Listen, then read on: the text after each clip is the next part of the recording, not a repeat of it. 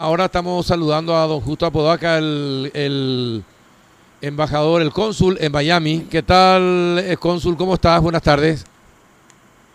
Hola, buenas tardes, Carlos. Buenas tardes, eh, Rafael, Adela y a toda la audiencia. Buenas tardes, embajador. de- Bueno, dígame, eh, finalmente no se encontró a los paraguayos eh, que estaban en el edificio eh, caído y ya se terminó la búsqueda. eh, se terminó la búsqueda. ¿Qué va a pasar eh, de ahora en más?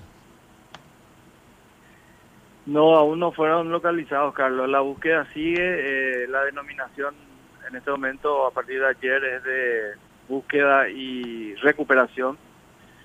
Pero en las tareas, las labores de, búsqueda continuarán. Son seis grupos grandes que se encuentran trabajando en el área hasta este momento y eh, lo seguirán haciendo hasta recuperar a todas las personas que allí se encontraban según eh, lo que ha dicho la alcaldesa Daniela Levin. Ujú. Eh, bueno, y ya no hay posibilidades de que haya sobrevivientes. Creo que esa es la razón por la que suspenden la búsqueda, ¿verdad? Sí, eh, el cambio de etapa se debe a que han transcurrido 15 días eh, de intensa búsqueda y eh, han evaluado la situación y realmente tuvieron que cambiar ya eh, a una segunda etapa, como dije, eh, de los trabajos eh, y dar eh, unas explicaciones eh, en cuanto a que se volvió imposible, ¿verdad? Pensar ya que pueda haber sobrevivientes lamentablemente en el lugar del. Ujú, ujú. Efectivamente, y bueno, ¿y cómo está la familia, presiden- la familia presidencial en estos momentos? Eh, la, la- familia de las víctimas continúan ahí en, en Miami, cónsul. Sí, sí, como te- se imaginarán, está, están muy afectados. eh, ellos siguen acá a la espera de noticias. eh, hasta este momento ninguno de los seis compatriotas han sido ubicados. Eh, se encuentra también la familia de Lady Luna Villalba, la, mamá Juana y, y la prima Lourdes. Eh, todos muy expectantes, estamos siempre aquí en el área este, a la espera de noticias y conversando con las autoridades. Eh, esto sigue, en este momento ya hay 60 eh, personas encontradas, 35 identificadas, faltan 25 en- que están ahora en proceso de identificación justamente y eh, todavía hay 80 en la lista de desaparecidos, Carlos. Y entre esos 80 están están nuestros compatriotas, eh, definitivamente. Rafa, Deberían eh, estar ahí, ¿verdad? Ese Sí. es lo que lo que se está buscando. Encontraron eh, algunos resquicios por el cual pudieron acceder luego de la demolición de la parte que quedó en pie. Y, a partir de ayer y también hoy han, hallado más, personas. Así que están en ese proceso de identificación y de aviso inmediato a los familiares una vez que encuentran en la coincidencia con el ADN. Sí, claro.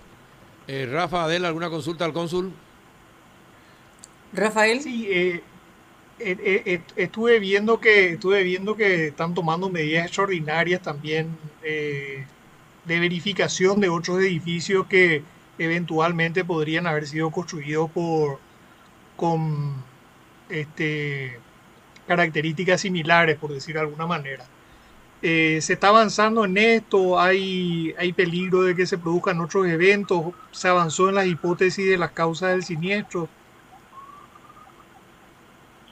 No se ha avanzado mucho en esa en esas explicaciones técnicas en los informes este pre- preliminares siquiera Rafael este sí inmediatamente salió una orden ejecutiva de bajar el tiempo de verificación a 30 años lo, lo que era 40 años la verificación completa de los edificios y bueno hay un hay un comentario generalizado hay este condominio que hacen reuniones con propietarios se, habla mucho del tema sí pero muy marginalmente todavía eh, en cuanto a, a cómo cómo va a continuar a partir de esta tragedia eh, en materia de, de verificaciones y nuevos reglamentos este, porque hasta este momento, hasta ayer, se han dedicado única y exclusivamente a, rescatar a, las personas que se encontraban en el Champlain Tower. Se ve también la presencia de paraguayos que se acercan, porque hay mucha gente que vive o se va de visita, que va a solidarizarse con los familiares hasta el sector donde ocurrió todo este trágico suceso, Consul.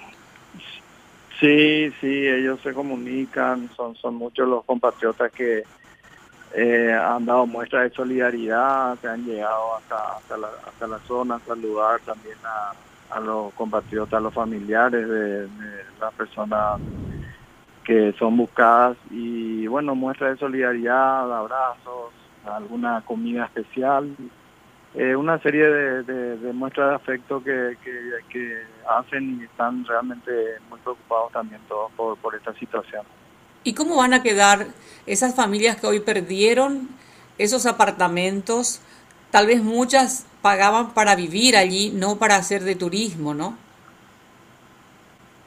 Sí, sí, este, era un eh, edificio, que este, funcionaba con con propietarios de apartamentos, pero eh, había una mezcla, digamos, entre propietarios, otros incluso eh, alquilaban por el sistema Airbnb de, arriendo temporal y otra gente que estuvo de paso ahí. Por eso también este, fue muy difícil al principio hacer el censo de los que habitaban esa madrugada.